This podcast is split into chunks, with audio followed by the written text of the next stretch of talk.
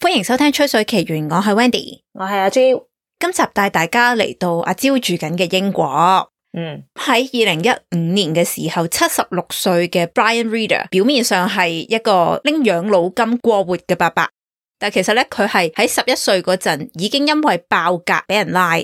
資料話佢同 Tommy Adams Crime Family 同埋 Millionaire Mouse Gang 呢一啲英國都出名嘅犯罪集團係有啲關係嘅。嗯，基本上佢就係成日偷嘢，嗯哼，但係佢通常咧都係劫銀行啊，即係呢啲商家嘅啫。嗯， Brian 運氣都唔錯，一路都冇乜點樣俾警察捉到嘅。直到一九八三年十一月二十六號，一單叫做 Brinks Matt Job 嘅案件嗰度，佢同同黨打算偷價值大概係一百萬英鎊嘅西班牙比賽塔現金，咩比賽塔啊？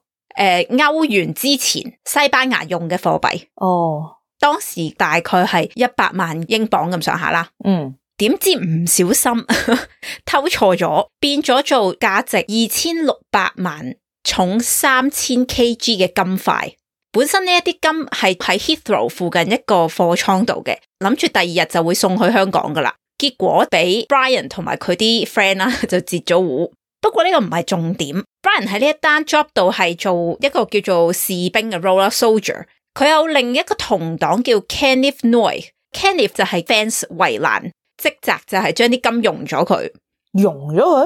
係啊，即係佢要 reshape 啲金先至可以賣到出去噶嘛。哦，OK，OK， Brian 就負責將呢啲用好嘅金由 Kenneth 嗰度運去一個叫 Hatton Garden 嗰個地方嘅買手嗰度。佢哋運作咗好幾個月都係咁嘅。點知一九八五年一月嘅時候，警察派咗 John Fordham 呢一個喬裝嘅 警察啊。佢喬裝成乜嘢先？誒、佢係喬裝，唔知係郵差定咩，總之喺間屋外面嘅，即係唔係入去嘅。嗯，咁佢就嚟監視阿 Kenneth，好衰唔衰，俾 Kenneth 發現咗，跟住 Kenneth 就捅咗阿 John 前面五刀，後面五刀，總共十刀，殺咗佢。嗯， Brian 當時係喺現場，佢冇幫手殺人嘅，但係咧佢係有踢個屍體兩腳咁啦。 都都構成一個罪行啦，誒、咁但係嗰係屍體，你又唔係傷辱人，私罪，有冇個咁嘅罪啊？唔知講下 啦。啫，繼續，雖然兩個人之後有被捕啦，亦都有被告謀殺，但係 Brian 被判冇罪，Kenneth 都冇事喎。Kenneth 明明係佢捅人十刀啊嘛，點解冇事咧？原來佢拗話自己係自衛殺人嘅。嗯，不過兩個人仍然係因為劫案所以被判咗入獄。Brian 被判咗九年，Kenneth 就判咗十四年，兩個人都坐唔足嘅，都係喺一九九四年嗰陣放翻出嚟。故事之後就唔關 Kenneth 事噶啦，但係大家知道下 Brian 個 background 係咁樣啦。嗯哼， Brian 坐監嗰陣，佢老婆阿 Lin 一直係喺度等佢嘅。出翻嚟之後，Brian 都好似乖乖住，從事二手車同埋地產行業，一路都相安無事嘅。案發幾年前，佢老婆阿 Lin 因為 cancer 死咗，Brian 好傷心。佢就算玩報紙嗰啲 crossword puzzle 都唔會寫啲答案落去，係寫阿 Lin 個名落去嘅。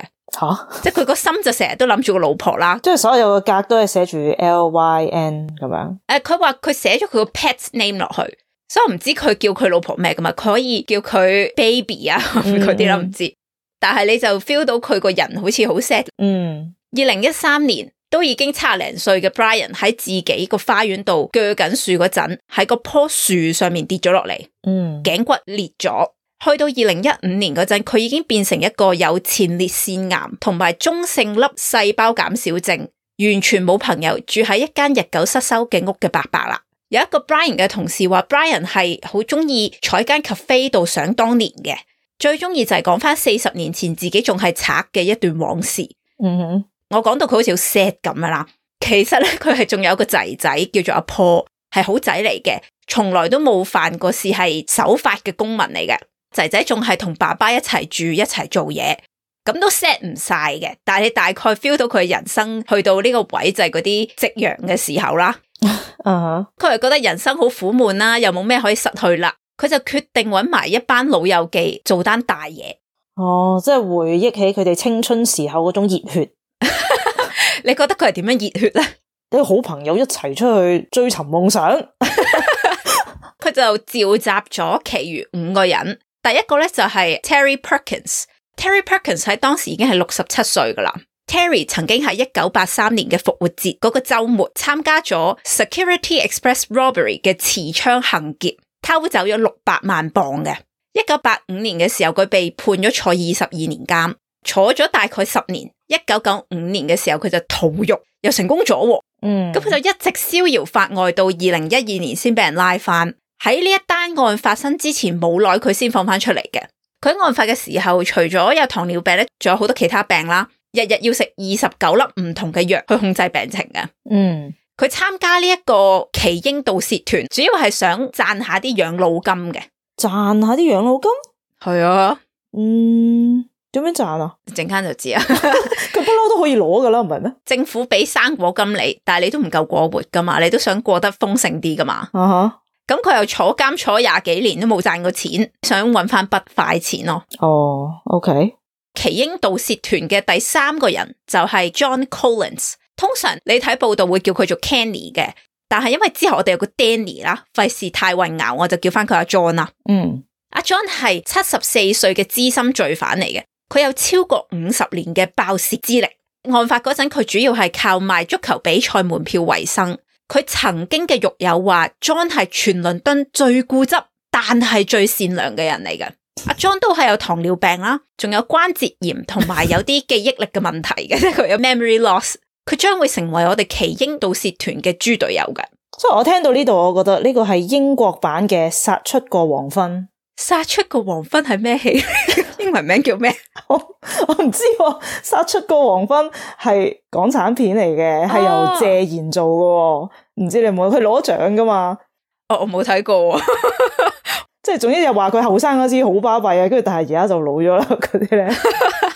嗯第四個成員就係六十歲嘅扒手 Daniel Jones，之後叫佢做 Danny。Danny 嘅盜竊記錄可以追溯翻去一九七五年嘅，佢係一個解鎖專家。佢曾經喺一九八二年偷咗近十萬英鎊嘅珠寶，跟住就俾人拉咗。佢嘅朋友話佢係一個感覺好似好紳士嘅人，好中意講笑咧，即係好 funny 嘅一個人。嗯，佢嘅嗜好係睇獎同埋跑馬拉松，但係亦都有一位朋友話 Danny 個人咧係古怪到極點嘅。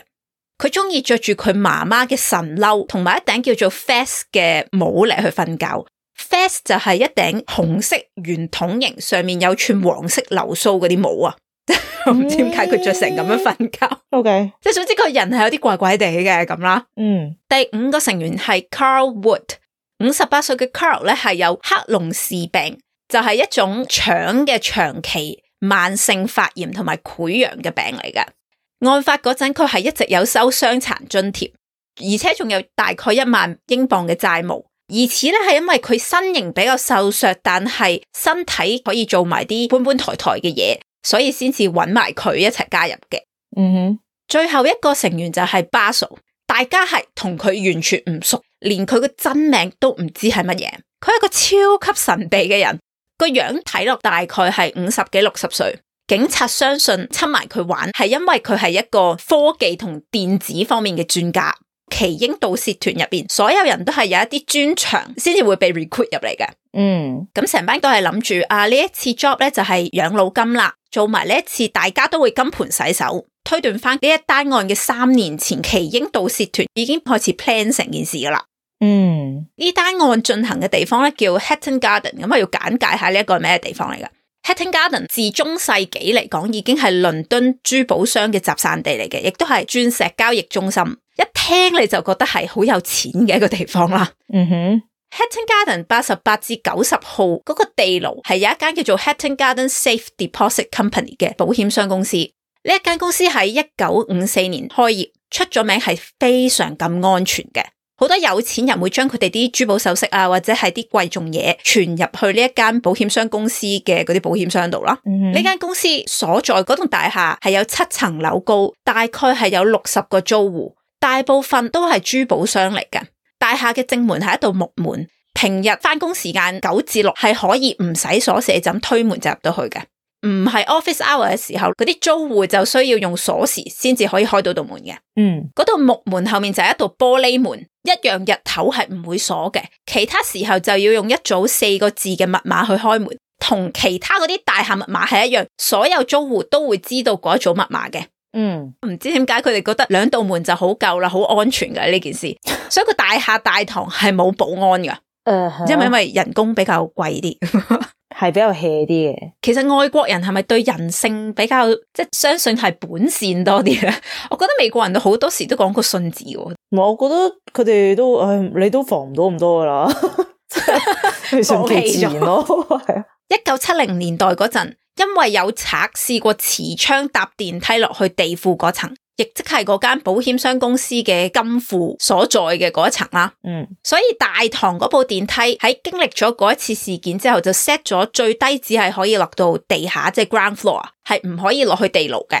嗯電梯隔離就有條樓梯係可以行到落去地牢，樓梯嗰度門咧一樣喺辦公室時間係唔會鎖嘅，其餘時間就只有好少數人有鎖匙可以開到道門落去嘅啫，包括係兩個保險商公司嘅職員同埋一個清潔工。但係其實你辦公時間唔鎖，我冇聽錯啊？係啊係啊，咁咁有乜意思啫？你咁重要嘅嘢，你 辦公時間唔鎖？誒但係樓下係有保安同埋有另外一啲 security measure 嘅，哦，OK，你都要有個位俾啲客人落去 去開保險箱噶嘛，即即係佢哋嗰個公司門口係喺樓下噶嘛，唔係喺個 ground floor 噶嘛。 OK，OK，沿住呢一條樓梯落到底嗰陣，即係落到去地庫嗰層啦。喺左手邊會有另一道木門，上面咧有一個叫 Mortis Dead Lock。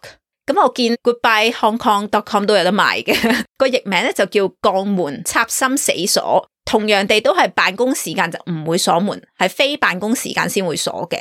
只有兩個保安人員同埋保險商公司嘅老細之一係有鎖匙去開呢一道門嘅啫。咁呢度我有少少混亂嘅，但係我嘅理解係除咗鎖匙，你仲需要另一組四個字嘅密碼去開呢一道門嘅。打開咗呢一道門，你就有六十秒嘅時間用一組五個數目字嘅密碼去解除個 alarm。嗯咁呢道木門後面就係一道用鐵做電動嘅趟門嚟嘅。如果閂晒呢兩道門咧，咁就會變成一個佢哋叫 airlock，即係氣閘。不過研究咗一陣咧，應該就係你成日睇嗰啲偷嘢嗰啲片咧，咪有陣時開個夾萬就會嘶有啲氣漏出嚟嘅嗰種感覺啦。即係點啊？咁啲氣係做咩噶？迷暈你，唔係，即係你閂到直情係密封咗啊！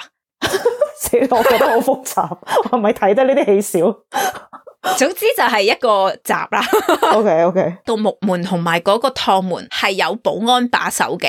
個趟門仲要係你開完道木門之後，個保安開門俾你，你先可以入到個單位嘅。其實你就幻想好似香港嗰啲屋咁樣，有鐵閘有木門，但係佢個次序係倒翻轉，係木門先到鐵閘，同埋係高級安全版咁樣啦。我可唔可以簡單講，即係如果我要入嘅話，首先我會經過乜嘢？最後經過啲乜嘢咧？大廈出面定大廈入邊先？打出面啦，大廈出面咧就有一道木門同一道玻璃門，咁兩道門咧日頭都唔鎖嘅，非辦公時間就會鎖啦。木門就係鎖匙開，玻璃門就係撳 password。嗯，咁你入咗去啦，搭 lift 係落唔到去嘅，就要行樓梯落去。行樓梯落去咧就有一道木門，木門後面就有道鐵閘，木門咧又係 office hour 唔會鎖，office hour 以外就會鎖。個鐵閘咧就要保安幫你開嘅。鐵閘係要保安開，但係唔係 office hour 就冇保安，所以就正路開唔到。係啦，哦，OK，即係入到咁樣之後咧，其實你只係入咗嗰個金庫嘅單位，唔係入咗個金庫嘅。OK，嗯頭先都提過個地牢嗰度都係有 lift 嘅，不過部 lift 就係 set 到落唔到去地牢咁解啦。嗯咁所以嗰個單位入邊係有一個 lift 門嘅位嘅，即係個 lift 槽嚟嘅。嗯，呢一個 lift 門咧就唔係就咁擺喺度裝飾，佢另外加咗一個捲閘閂埋，防止有人會透過呢個 lift 門入嚟嘅。嗯呢一道捲閘平時係唔會開嘅，除非要清潔個 lift 槽，或者有人跌咗嘢喺個電梯嗰條罅度跌咗落去，要執嘢咁先至會開嘅。係邊個開嘅咧誒、咁我又揾唔到呢個資料，但係總之平時係鎖住嘅。 ？OK，除咗呢啲勁多門嘅路之外咧，亦都有一個簡單啲嘅方法係入到呢一層嘅。咁就喺一個叫 Graffield Street 嗰度係有一個消防逃生通道嗰個入口，就係一條鐵做嘅樓梯可以行到入呢個地牢嘅。之後叫呢個入口做消防入口啦。嗯個消防入口嘅門只有兩個租戶有鎖匙嘅啫，但係佢嗰度門嘅鎖就係普通嘅門鎖，唔係啲特別 secure 嘅門鎖嚟嘅。若果你喺呢一棟門嘅入邊開門嘅話咧，甚至你係唔需要鎖匙嘅。經過呢一個消防入口，入到去地牢嗰層，嗰道門就有兩個環摔。經過呢一道門咧，就已經係入到去本身有保安嗰兩道門嘅前面噶啦，究竟出現咗幾多道門咧？到此為止好多道門。講下啫，你唔需要計。 老友記們喺二零一五年二月中開始研究 Hatton Garden 個地形。喺案發前幾個星期，佢哋多數喺星期五晚會喺 North London 嘅 Islington 一間叫做 Castle Pub 嗰度聚埋一齊傾下啲 plan 嘅。去到三月十二號，阿 John 即係個豬隊友咧，最少去過 Hatton Garden 嗰頭五次，相信佢係有扮過對啲保險箱有興趣嘅客人入去嗰個金庫單位度睇下係咩環境。嗯，去到三月三十一號，佢哋成班成日喺嗰棟大廈度出出入入，嗯，佢哋主要係要研究嗰部 lift。Terry 曾經被目擊着住藍色工人褲，拎住個工具箱喺部 lift 度，唔知搞咩搞咗好耐，令到有個女人咧喺出面等 lift，等咗一陣子，跟住到佢出 lift 嘅時候，佢仲好好禮貌咁對住嗰個女士帶住歉意咁樣微笑， 然後先離開㗎。佢喺個 lift 嗰度嘅意思係，即係大家都入到嘅嗰個 lift，即係大堂嗰個 lift。係啦，哦，OK，即係佢係喺樓上研究下部 lift 係點樣嘅。我以為佢喺下面有個卷軸嗰度冚住咗嗰度研究添。哦，唔係，佢喺樓上研究。 啊，二零一五年四月一號嗰日係星期三，Hatton Garden 嗰度有一條主要嘅煤氣管爆裂咗，啲煤氣就慢慢滲到 London 嘅電力同埋電信電纜網絡入邊嗰啲隧道嗰度啦。咁啱唔知點解又有個電器接線盒入邊有少少火花點燃咗嗰啲氣體，嗯， 咁戲劇化嘅， 係啊，就有好多煙霧啊，同埋啲火喺啲渠蓋嗰度冒出嚟， OK，停電又停 gas 咁樣啦。啊，嗰陣咧係搞到有幾千人要被疏散嘅，消防員同警察花咗差唔多兩日先至控制到個情況。但係呢一單嘢係唔關我哋嘅老友記事嘅，係咁啱得咁巧嘅啫。即係天助佢哋也嘅啫。係啦，就係、因為咁，啲警察就好唔得閒啦， 嗯又有好多 false alarm 啦。嗯，去到四月二號嗰日係星期四，放咗工之後就係個復活節嘅 long weekend 嚟嘅，所以星期五六日一係四日連假嗯，有好多人喺假期前將啲貴重嘅物品入晒落去個保險箱度，嗰日仲要排隊先至入到個保險箱嘅。保險箱公司老細明顯對佢哋自己嗰啲硬件係好有自信，佢放晒啲保安假，同佢哋講復活節唔使翻工。開心，嗯， Brian 即係我哋最開頭嗰個吹雞嗰位咧，佢就搭火車由 Kent 嘅 Dartford 去咗倫敦，再用佢嘅老人巴士證搭車去咗 Hatton Garden，join 佢嗰班老友記。四月二號夜晚九點十九分，金庫嘅職員鎖好晒所有嘢，放咗工。幾分鐘之後，Gravell Street 另一部 CCTV 影到 Basil 即係神秘人啦，戴住紅色嘅假髮同埋戴住頂帽，孭住一個黑色垃圾袋喺膊頭度經過。我揾唔到佢事先到底係點樣做到嘅，但係佢係事先拎咗大廈門口嘅密碼，仲有一條嗰個大廈正門嘅鎖匙，好輕鬆咁就開晒鎖入咗佢嘅大廈入邊。密碼又唔爛嘅，有時你可能企喺度偷睇啲人哋撳，咁可能會睇到嘅，但係鎖匙係好難噶嘛。偷咯，偷嘢勁啊嘛，咁啊係。嗯，Basil 入咗大廈之後，佢首先去 disable 咗大廈嘅警鐘同埋 CCTV。我睇啲報道話佢係成個 hard disk 偷咗。想當年 cloud 未係好普及，所以我覺得佢好聰明啊，唔使點樣諗 delete 啲片，直接由個根源嗰度成嚿拎走咗。咁咁容易就可以去偷走呢嚿嘢嘅，我諗都係喺嗰啲保安嗰啲房度嘅啲 啫，保安房嘅保安都好差下喎。 都話呢個大堂係冇冇請人㗎。 O K，唔係你起碼道門都 lock 下，你嗰啲 server C C T V 房嗰啲，佢哋 pro 噶嘛。哦，O K，咁好可惜咧，佢係漏咗消防入口嗰個 CCTV 同埋另一部喺二樓嘅 CCTV 嘅。啱啱先讚完我哋 pro，咁都 留得，唉，我估可能佢哋 check 唔晒所有嘅 CCTV 個位置啊，老啦，算啦，同埋咧佢哋係唔記得咗喺呢一啲有錢嘅地區，其實周圍啲大廈都會有好多天眼嘅，嗯，所以佢哋淨係清咗呢一棟大廈嘅 CCTV，但係冇清到其他大廈嘅 CCTV。所以後來係好多其他嘅 CCTV 去影到佢哋啲出入嘅，即係咧呢個我就慨嘆時代嘅變遷，佢哋係跟唔上呢個轉變嘅，好慘， 被淘汰嘅一群。冇錯。大廈附近嘅 CCTV 拍到有一架白色 van 泊咗喺消防入口嘅外面。事後知道應該係 Terry 開車嘅，跟住三個男人 Brian、Terry 同埋 Danny 搬咗啲工具袋同埋兩個有碌嘅綠色桶落嚟。佢哋三個着到好似維修工人咁樣，戴住黃色安全帽，着住反光嘅衫，即係嗰啲整路工人嗰啲咧，咪會反晒光、熒 光咁嘅，嗯係着咗嗰啲衫，同埋戴住口罩嘅。嗯， Basil 喺大廈入邊打開咗消防入口嗰度門，俾其餘嗰五位成員入去。佢哋搬晒啲物資入大廈。John 即係個豬隊友，佢有對面街一棟大廈嘅鎖匙嘅，佢就泊咗架車喺附近，負責睇水。可惜根據其他嘅老友記講翻咧，John 喺睇水嗰時係直接咁瞓咗覺噶。都老啦，捱唔到嘢。九點幾啫。成班老友記知道用手提電話可能係會留低證據嘅，所以佢哋喺做呢一單案嘅時候，只係靠 walkie talkie，即係對講機啦，嚟去溝通嘅。嗯，之後啲報道有少少出入嘅，咁我就講翻我覺得合理嘅一個 version 出嚟啦。佢哋話咧，由於 Terry 係有糖尿病噶嘛，佢就帶咗三日份量嘅胰島素。警察就由呢一個藥嘅份量推斷，佢哋係估計個作業三日嘅。嗯，警察推斷應該係最後生、比較年輕力壯嘅 Basil 上咗二樓先，將部 lift 整停咗喺二樓。英文咧就唔係就係話停咗咁簡單，佢係直情係 jam 住咗部 lift 嘅。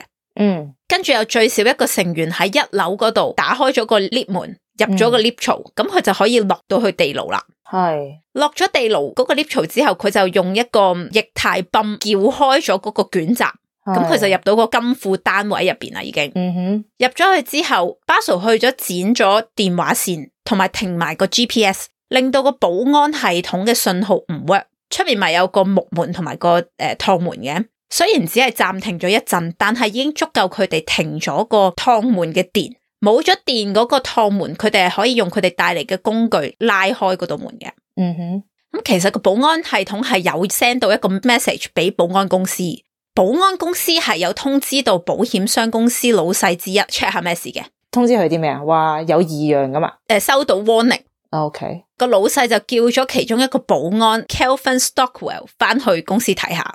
嗯， Kelvin 喺凌晨一點鐘左右翻到去，佢喺大廈正門同埋個消防入口冇見到個叫門啊或者俾人爆格嘅痕跡，佢就報告翻俾老細知，所有嘢都係鎖住咗嘅喎，好似冇嘢啊。就因為咁，警察亦都冇做到嘢啦，但嗰陣時佢 check 嘅時候，啲老友記喺 邊啊？喺晒地牢咯，工作中噶啦已經。 呃誒、誒 s o r r y 哦我咪聽漏咗，誒、呃即係嗰個 check 嗰個員工佢冇落到地牢咩？佢冇，佢就喺個大廈外面行咗一個圈，跟住見到啲門好似冇問題，佢就覺得係冇問題啦。哦，好心啦，唔好咁懶啦，你都去到門口 咯，你唔入去睇下嘅？復活假啊嘛，我放假都翻嚟，哦，睇落冇嘢。就得啦。 OK，成班老友記入咗去個金庫單位之後，佢哋只係喺個單位入邊啦，啊未入到個金庫嘅。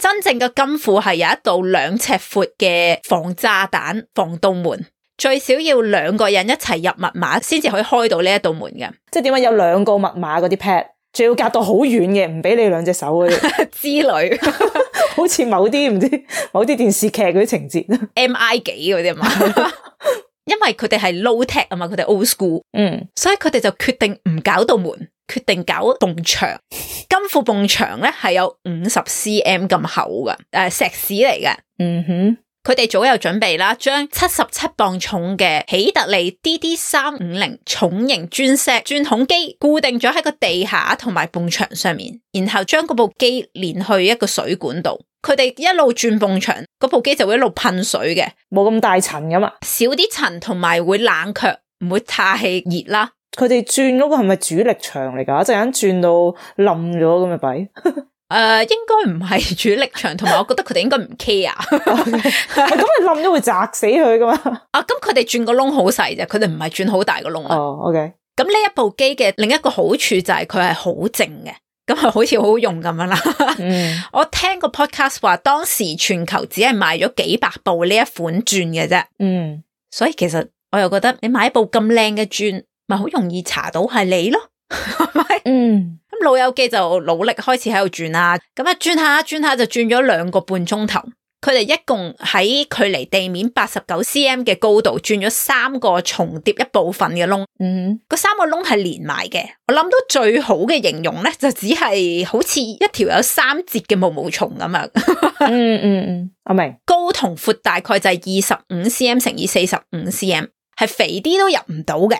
嗯跟住老友記就遇到佢哋冇諗過嘅問題。雖然埲牆係轉穿咗，但係埲牆後面係鋼做嘅保險箱個櫃，嗰、個櫃竟然係傷死咗喺個天花板同埋地下嗰度， 咁佢要再轉埋嗰個櫃，應該轉唔到嘛？唔知啊。同埋咪轉爛啲嘢咯。啊，咁啊係，我咪頭先講話佢帶咗個液態泵嚟去開個捲閘嘅，嗯其實應該個液態泵係夠力拱低個櫃嘅。嗯但係唔知點解個泵壞咗喎，咁佢哋就好 sad 啦。啊哈，去到第二朝，即系四月三號嘅八點鐘，老友記們就決定，唉都係撤退啦，就係因為搞唔掂啊呢件事，你又冇工具做唔到，唉，都通咗一晚頂咯，都攰啊嘛。係啦，搞唔掂啦，但係大家估唔到嘅係 Brian 即係吹雞嗰位咧，佢覺得我哋一晚之內完成唔到呢件事，再次翻嚟再偷嘢嘅話，個風險實在太高啦，一定會俾人拉，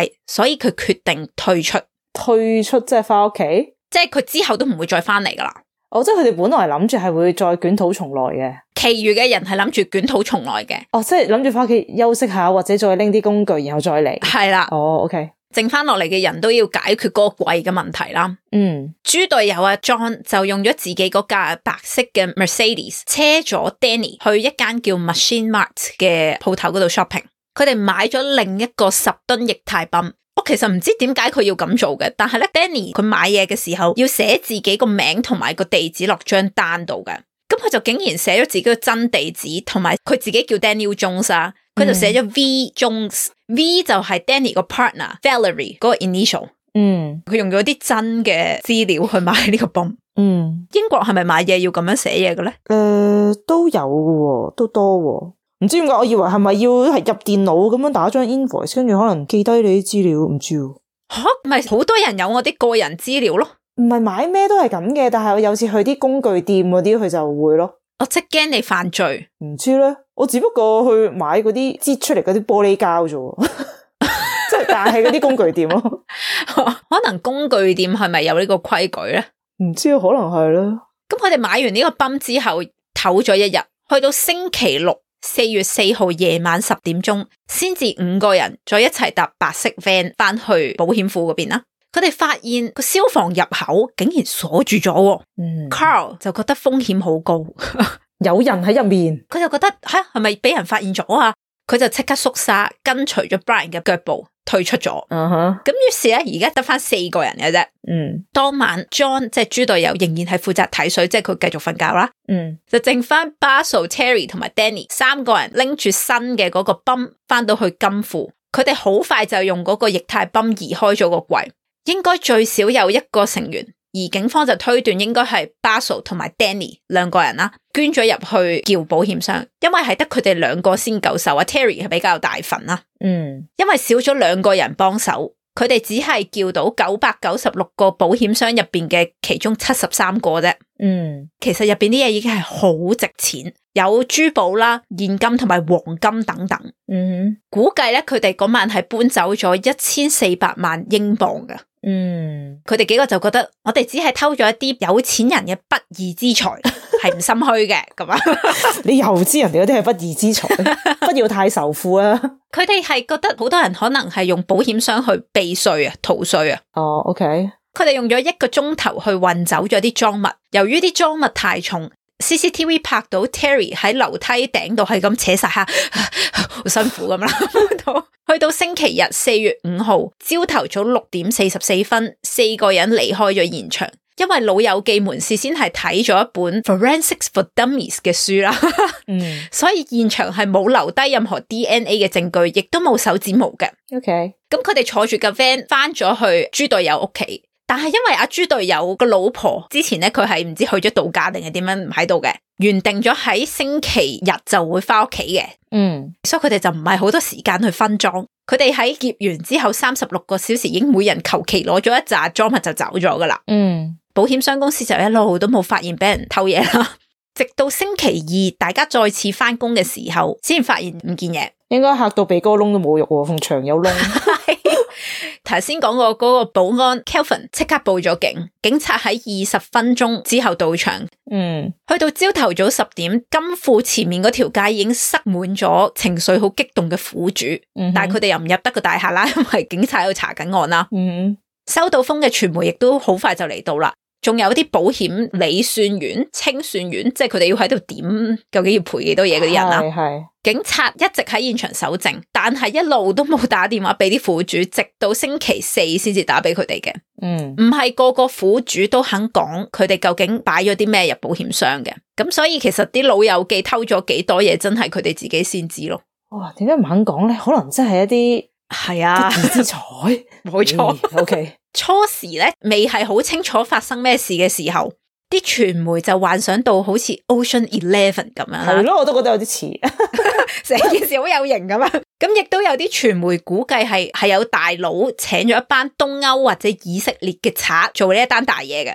嗯，咁開始啲人就覺得佢哋好似俠盜羅賓漢嗰啲 friend 咁啊，即係想象到好型咁啦，高大威猛咁樣，又年輕有力嗰啲。同埋佢哋係偷有錢人嘅錢，係冇偷啲貧苦大眾嘅錢嘅，O K，又有少少覺得啲有錢人抵死嗰啲咁。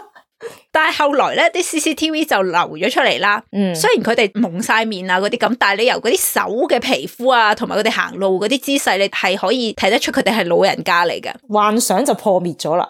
唔係啊，大家即刻就幫佢哋改外號， 覺得诶、呃我睇啲英文就話佢哋係 rooting for them，支持佢哋嘅 O。K，咁佢哋就幫佢改咗外號啦。Brian 就因為佢着到好斯文咁樣，大家咧就叫佢 The Gent。Terry 咧就太明顯啦，大家只係叫佢 The Old Man。好慘，好普通。豬隊友就叫做 The Tall Man。咁啊，Danny 就叫 Mr Montana，我唔知點解嘅。嗯 Carl 咧就係因為佢成日都要搬搬抬抬，所以佢係 Mr Strong。嗯 Basil 就因為佢戴咗個紅色嘅假髮，所以大家叫佢做 Mr Ginger。啊，負責呢一單案嘅係倫敦 Metropolitan Police Department 入邊嘅 Flying Squad。啊佢呢一個部門係專係查大案嘅精英嚟嘅。咁呢一單案大概係徵用咗佢哋 Western Unit 五十個探員左右，因為本身呢一單係爆竊案，冇人傷亡，啲犯又冇拎槍。平時佢哋係唔接呢一啲 case 嘅，但係由於偷咗好多錢，啲賊又計劃到好仔細咁先至犯案，所以佢哋就覺得嗯案情嚴重，我哋係可以接手嘅。嗯佢哋喺現場收集咗超過三百五十件證據，然後日以繼夜咁樣睇 Hatton Garden 嗰個 area 超過一百二十部嘅 CCTV footage。調查嘅早期已經發現咗 John 嗰架白色 Mercedes，因為嗰架 Mercedes 咧係個頂係黑色嘅，然後仲掛住咗一個傷殘人士嘅 badge 嘅。因為外形又好特別咁樣啦，所以係好易認嘅。 ，O K，呢一個復活節週末，呢架車喺 Hatton Garden 嗰度會出現咗幾次。嗯我睇文字資料就話係見到幾次啦，聽 podcast 就話見到係五次嘅，嗯咁所以阿豬隊友就真係唔掂啦， 又成日瞌眼瞓啊，又咁樣俾人發現晒咁樣，唉，都唔喬裝下架車先嘅。係咪應該揾第二架車， 唔好用自己架車咧？應該其中一次咧個 CCTV 仲拍到其中兩個疑犯着住好似維修工人嗰啲衫上咗呢一架車嘅。嗯哼，因為留意到阿 John 架車，佢哋就用自動識別車牌嘅系統追蹤呢一架車曾經去過邊度，俾警察發現佢哋去過 Machine Mart 嗰度買過液態泵。其實你追蹤到佢哋嘅車牌，已經可以知道佢個車主係邊個同埋地址係咩噶咯喎。有登記噶嘛，所有車都。但係就因為佢哋 track 到佢哋買咗個液態泵，嗰、個液態泵嗰張單就係另一個阿 Danny 嘅名嘅，咁於是佢哋就揾到阿 Danny 啦，你明唔明啊？哦，即係揾埋啲同黨出嚟啊。O K O K，陰公主。 咁另一個老友記嘅錯誤就係佢哋做嘢嗰陣係用 walkie talkie 啦，但係喺單案嘅前前後後，佢哋用手提電話聯絡噶嘛。嗯警察就同電信公司查翻佢哋嘅通話記錄，初步估到 Terry 係有份啦。咁另外仲派咗人去跟蹤佢哋，嗯佢哋係會喺案發之後喺啲酒吧度聚嘅。警察除咗偷拍佢哋，仲請咗啲讀唇嘅專家幫手，即係而家佢哋講乜嘢。啊，雖然佢哋都係老手啦，知道唔好太過高調，又唔好太過炫富。啊，不過老友記都係中意想當年噶嘛。啊，佢哋對於自己完成到咁大單 job 係覺得好自豪啦，又好似冇人捉到佢哋咁。即係完全都唔知已經俾人釘住咗啦， 係啦，佢哋唔知仲，喺度天真咁喺度飲酒享樂。冇錯，仲係咁討論嗰單 case。啊佢哋喺四月二十號嘅時候，俾警察見到豬隊友同 Brian 見面，咁就令到警察估計到 Brian 係有份啦。去到四月二十四號嘅時候，豬隊友被跟蹤去咗另一間酒吧，佢喺嗰間酒吧度就同 Terry 同埋 Danny 喺度吹水，又俾人影到好多嘢啊，好多證據咁樣啦。案發一個月之後，喺五月一號，Flying Scott 喺 Castle Pub 嗰度用偷拍鏡頭見到 Brian 同埋 Terry 同埋阿 John 三個人見面。當時佢哋就影到 Terry 繪形繪聲咁樣形容，哎呀，你唔喺度嗰陣呢，我哋買咗個新液態泵啊， 嗰、個液態泵好快就推到嗰個櫃，boom 一聲咁，好開心咁形容呢啲嘢 啦。俾支咪 你啊，咁講好笑。呢啲嘢都係唔足夠去拉呢一班賊嘅，因為佢哋完全可以係一班中意幻想嘅伯伯啊。嗯不，過就係因為佢哋講咗呢啲嘢，警察就夠料申請監聽 Terry 同埋豬隊友阿 John 嘅車啦。透過呢個監聽嘅 process，警察就得知原來佢哋有第五位成員 Carl。嗯，五月十五號喺 Terry 架車嘅竊聽器錄到 Danny 話，啲人話佢哋單 job 係歷代最大嘅現金同埋珠寶偷竊案，真係可以出本書啊！Fucking hell 咁啊！警察話老友記好快已經將啲現金同埋啲金條洗白咗，即係處理咗噶啦。對佢哋嚟講，珠寶係比較難甩手嘅。嗯哼，過咗牌之後，老友記覺得啊風頭應該過咗啦，應該係走得甩嘅，於是就揾咗阿豬隊友阿 John 走去安排賣裝物嗰啲事宜。頭先咪話佢哋好倉促咁樣分裝，即係大家只係立咗少少就走咗嘅。啊，咁阿 John 咧就將佢剩翻嗰啲裝物交咗俾佢女朋友嘅兄弟，誒、唔知阿哥定細佬啦，即係總之係親兄弟嚟嘅。嗯， Billy the Fish 去收埋，佢真名叫做 William Lincoln 啦。William 當時係五十九歲，佢係患有尿失禁同埋睡眠窒息症嘅。嗯，嗰排咧仲做咗雙髋關節置換術，換咗個 hip joints 嘅。哦，OK，係啦，佢曾經因為偷盜尾水、入屋盜竊同埋毆打而被捕。William 拎咗啲贓物之後，就呃咗自己四十二歲做的士司機嘅侄仔 John Harbinson，將三袋贓物擺咗喺屋企。差唔多夠時間啦，佢就叫阿 John 車翻啲贓物俾啲老友記，即係佢完全係俾人利用咗嘅。嗯，所以後來雖然有拉到阿 John，但係係判咗佢冇罪嘅。嗯，咁啊，William 做得最錯嘅就係佢竟然揾咗一個交收地點咧，係喺一間 Anfield 嘅酒吧嗰個停車場嗰度交收。咁、個停車場咧係有 CCTV 嘅，所以當佢哋交收嘅時候，警察就有證據證明佢哋係收咗啲贓物啦。啊哈，呢、個交收地點咧，Terry 同 Danny 之前喺架車度傾偈，有傾到，因為佢哋啲車俾人監聽，所以警察都係知道個交收地點喺邊度嘅。嗯，五月十九號星期二朝頭早九點四十四分，喺 Flying Scott 嘅監視同埋 CCTV 嘅錄影之下，老友記就將嗰三袋贓物由的士移咗去阿 John 嗰架 Mercedes 嗰度。同一日大概十點鐘左右，超過二百個警察去十二個唔同嘅地址嗰度進行拘捕。即係同時拘捕佢哋，等佢哋冇得報嘢串。OK，即係呢啲幫手收埋贓物啊，嗰啲都全部拉晒㗎。咁勞師動眾對幾個老人家， 好笑，但係佢哋偷咗一千四百萬英鎊嘅嘢喎。係， William 係喺佢自己架車嗰度俾人拉嘅，Brian 即係吹雞嗰個咧，佢就係喺自己屋企。鄰居話佢被捕當時係有少少企唔穩，隻腳震晒 啊，同埋揞住個心臟咁樣 嘅，好慘啊！收唔住，收唔住，佢心諗我已經退出咗噶啦，咁係啊，勁可憐。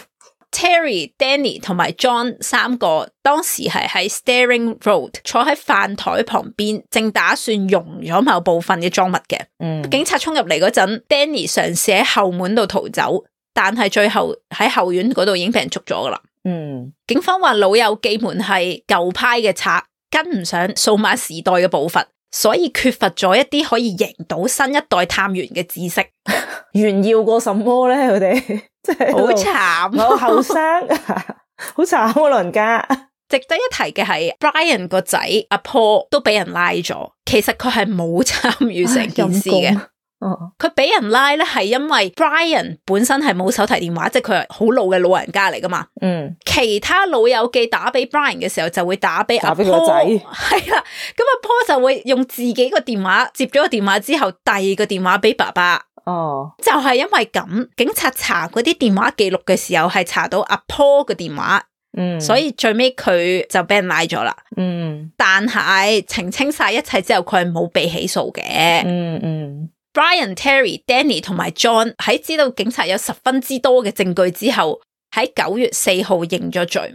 證據除咗 CCTV，仲有佢哋竊聽嘅錄音啦，內容有唔少都係諷刺 Brian 同 Carl 竟然淆底縮沙 嘅，亦都有講話我哋就算最尾俾人拉咗咧，我都叫做做咗一個最後嘅成成就啊，哦即係，可以抬起頭做人嘅，我都係。我都完成咗呢一個 task 係啦，我雖敗猶榮，但係咧，有其他啲舊派嘅賊知道呢一單案嘅新聞之後，就覺得好出奇，就笑佢哋啦。係啦，即係佢哋話點解你會唔知道會有人監聽你嘅啫？ 點解你會係咁可以講咁多嘢出嚟咧？咁嗯，警察喺 Brian 嘅屋企揾到一本書，嗰本書咧就係講黑市嘅鑽石嘅。嗯，另外咧就喺 Danny 部電腦度揾到佢 search 有關一啲轉窿嘅資料，嗰啲搜尋記錄咧係可以追溯翻去二零一二年四月嘅，即係三年前。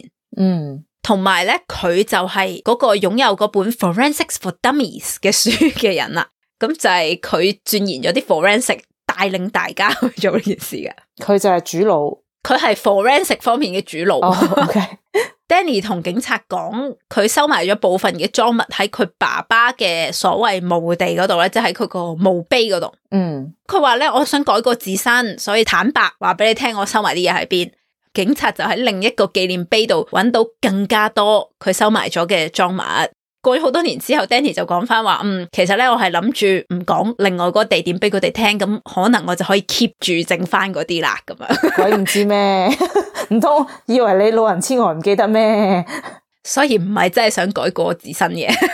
係咯，咁呢單案有其他被告啦，嗰啲助攻阿 Carl 啊、William 啊，同埋一個叫 Hugh Doyle 嘅四十八歲男子。Carl 同 William 唔認罪嘅，咁佢哋就喺一月嘅聆訊嘅時候被判有罪。Hugh 就其實唔係揾到好多有關呢個男人嘅資料，但係當時告佢係話佢有份幫手收埋啲贓物嘅，咁佢係唔認罪嘅。嗯，二零一六年三月宣判咗，因為佢哋成單案係冇用暴力或者武器去犯案，加埋幾位老人家又認罪啦，所以最多只會判七年嘅。Brian 就被判咗六年三個月，Terry、John、Danny 同埋 William 就被判咗七年，Carl 就被判咗六年嘅，嗯淨係得 Hugh 係判咗二十一個月，但係緩刑兩年，所以真係唔使錯啦。哼，嗯哼。因為一間唔安全嘅保險商公司係唔會有人幫襯，所以嗰間保險商公司喺二零一五年九月進入咗 liquidation，即係誒、呃清盤，咁、嗯，就係啦，就拜拜咗啦。 OK，同大家唔熟嘅 Basel 同埋超過三分之二，估計價值一千萬英鎊嘅贓物係一直都揾唔到嘅。當時有懸紅兩萬英鎊去拉阿 Basel。喺二零一八年，佢哋捉到五十八歲嘅 Basel，佢嘅真名係 Michael Seat，佢係一個保安系統嘅專家嚟嘅。佢係啲誒理科好叻嗰啲人啦。後生嘅時候喺 Nottingham University 完成咗一個 electronics 嘅 degree。唔知點解佢喺畢業之後就染上咗毒癮同埋販毒。一九八四年，佢因為買賣 LSD 被判咗三年，嗰、個咧係佢唯一嘅案底嚟嘅。嗯哼，佢出翻嚟之後 就好孤獨咁樣生活啦，主要係靠幫人修理電視同埋電腦去賺錢嘅。一直去到九十年代就改咗做回收同埋用一啲貴重嘅金屬。你以為好似過咗幾年先捉到佢啦，但係 Flying Scott 係喺二零一五年十一月嘅時候已經覺得呢一個人係好有可疑嘅，即係排除唔到佢嘅嫌疑。嗯係啊，先我咪話佢出嚟係好似好孤獨咁樣生活咁樣嘅。嗯 Basel 係冇手提電話啦，冇 online profile 啦，冇銀行戶口，亦都冇任何名下嘅資產嘅。佢完全 off the grid，你係查唔到佢嗰啲財政係點樣噶。Basel 就聲稱話係阿 John 介紹咗其中一個成員俾佢，然後另外嗰個成員就拎咗啲贓物去佢屋企度，所以佢屋企最後就俾人搜到啲贓物出嚟。係，但係咧，警察就話唔係咯，因為其實喺 John 即係阿豬隊友仲能夠自由活動嘅時候，係俾人影到佢同 Basil 見咗三次面。當時咧係冇乜證據可以拉到 Basil 啦，所以佢哋就監視咗佢兩年。後來佢哋分析咗 CCTV 入邊嘅 Basil 同埋 Michael 嘅肢體動作，因為佢哋行路嗰個姿勢好特別，有少少牙下牙下咁樣噶，就令到警察覺得佢哋一定係同一個人嚟嘅。申請到搜查令，喺二零一八年三月二十七號去佢屋企度搜查，所以先揾得翻七百八十九件案中嘅失物嘅。嗯，咁有啲就寫係超過一千件啦，咁但係即係不少嘅贓物都喺佢屋企度揾翻啦。據講揾得翻嘅贓物大概係值五萬蚊英鎊嘅啫，真係好少嘅啫。切咁點解佢唔揾機會即係放咗佢啫，或者賣出去啫，得個少少。啊，佢唔使用咪唔使咁快甩手咯，佢又好似冇人盯上佢咁樣。 佢覺得擺屋企好安全咩？你一日擺啲贓物喺度， 呢日呢啲都係證據嚟嘅喎。唔知你要問翻佢。嗯警察相信佢係分咗四百七十萬嘅贓物走嘅。嗯，二零一九年五月十五號，佢被判咗十年監，因為佢唔肯嘔翻啲錢出嚟，所以再加咗六年半嘅，即係要坐十六年半。嗯，法庭咧係有要求呢一班賊全部都要嘔翻啲贓物出嚟啦。Brian 喺坐咗三年幾監之後，喺二零一八年已經放翻出嚟噶啦。但係咧，Brian 就因為佢有腦退化症啊，所以法庭就准許佢就算唔還翻啲錢都唔使翻去坐監啦。嗯至於 Terry，佢喺二零一八年嘅時候就因為自然嘅原因死咗喺監獄入邊，佢當時係六十九歲嘅。Danny 因為另一單偷竊案，所以喺二零一八年嘅時候加咗三年監，然後又因為佢唔肯俾翻啲贓物出嚟啦，再加咗佢六年二百八十七日監嘅。咁但係咧，去到二零二零年三月嘅時候，佢就肯俾翻五十五萬英鎊出嚟。哼，嗯喺二零二二年年初，佢已經放咗監噶啦。嗯所以六個人入邊，淨係得阿 John 即係豬隊友同埋 Basil 仲係坐緊監嘅啫。 ，OK。咁故事就嚟到呢度，你有冇咩感想啊？ 嗯，我覺得呢班老友記都無悔嘅，應該。即係轟裂過，即係講真啦，你用得幾耐啫啲錢？ 佢哋都係為咗可能即係想做一個 project 啫，咁做完啦， 其實佢哋有部分係有小朋友嘅，想留俾佢哋啊？係啦，喂，賊裝嚟嘅喎，留啲賊裝俾你啲仔女， 啲仔女唔知嘅，即係除非你已經轉咗做錢咁樣啫。即係如果你成個嗰啲珠寶咁樣原過交俾佢哋，咁佢都係陷佢哋於不義咁。 暗箭咪就係阿劉德華偷咗條鏈，跟住留咗俾阿蒙嘉慧咯。 我覺得幾好啊，蒙嘉慧最後幾開心啊！ OK，但係我覺得咩嘅，因為佢哋好似冇傷害其他人咁，誒、啊即係當然冇咗錢嗰啲人係好可憐係啊。啊。 但係我意思係佢 physically 好似冇傷害其他人咁啊啦。哦，如果你你訪問嗰啲受害者，就可能會同情佢哋咯。不過佢哋都唔願意講自己唔見啲咩，算啦。 即係你覺得可能都係有啲鬼啊嘛？係咯，你既然都唔願意講，即係其實都冇乜所謂啦。 即係即係 OK 你真係咁重要，你梗係要講，你要揾翻噶啦，係咪先？嗯，今日嘅生活小奇緣係由紅啤啤提供嘅。呢件事係發生喺佢男同事身上面。有一日，佢翻工嘅時候見到個男同事着咗件好 old school 嘅西裝褸，佢就問佢：咦，你平時着開嗰件西裝褸拎咗去洗啊？佢好無奈咁樣同阿紅啤啤講：搭車嗰時整爛咗啊！佢就覺得好奇怪，問阿男同事點整爛件衫。嗯男同事話佢琴日搭地鐵嗰陣，由中環轉車去尖沙咀。中環上車嗰時太多人，佢唔想太貼近一位女士，於是就企喺車門嗰度。嗯由於太多人，道門開合咗幾次，最後就夾住咗佢件西裝褸。嗯，佢唔想俾人知，又驚扯爛件西裝褸，於是就扮冇事咁繼續着住件西裝褸，一邊用陰力想扯翻件褸出嚟。結果就赤啊，佢話：但係件褸實在夾得太實，完全係掹唔到嘅。於是乎，佢諗住等到門打開嗰陣先至掹翻件衫出嚟啦。佢喺中環被左邊門夾住咗件褸，金鐘係右邊門開車門嘅。嗯之後嘅尖沙咀同埋佐敦都係右邊門。等咗幾個站都係右邊，佢就諗會唔會荃灣線全部都係右邊門開門噶？唔係嘅，會轉噶啦，好快。係咩？於是佢就開始 Google 想揾中環去荃灣線幾時到門係會左邊開啦。嗯聽到呢度，紅啤啤就爆笑咗，日日搭荃灣線嘅佢，知道應該要去到麗景先至會開， 係咩？即係先至會開左邊門。啊 就問佢你係咪去到麗景先至有得落車？佢話因為嗰時佢趕時間去尖沙咀食飯，又唔知要等幾耐先至開左邊門，最後就喺旺角站金蟬脫殼，用雙手勁大力扯咗幾秒先扯翻件西裝褸出嚟，所以就扯爛咗件褸啦。嗯， 金蟬脱殼嘅意思應該係佢除咗成件褸，係啊棄褸而逃。哦但係佢氣咗之後扯翻個殼走， ，OK，執 翻個 殼，係啊，金蟬脫殼，然後帶殼離去。 係啦，紅啤啤就話唔知呢一啲情況之下有冇得用地鐵緊急車廂通話向車長求助呢？不過啲魚皮嘅事可能都想自己搞掂，嗯，就係咁啦。咪如果件衫唔係話真係好 貴就。西裝褸就算啦睇下係咪度身訂做啦，係嘛？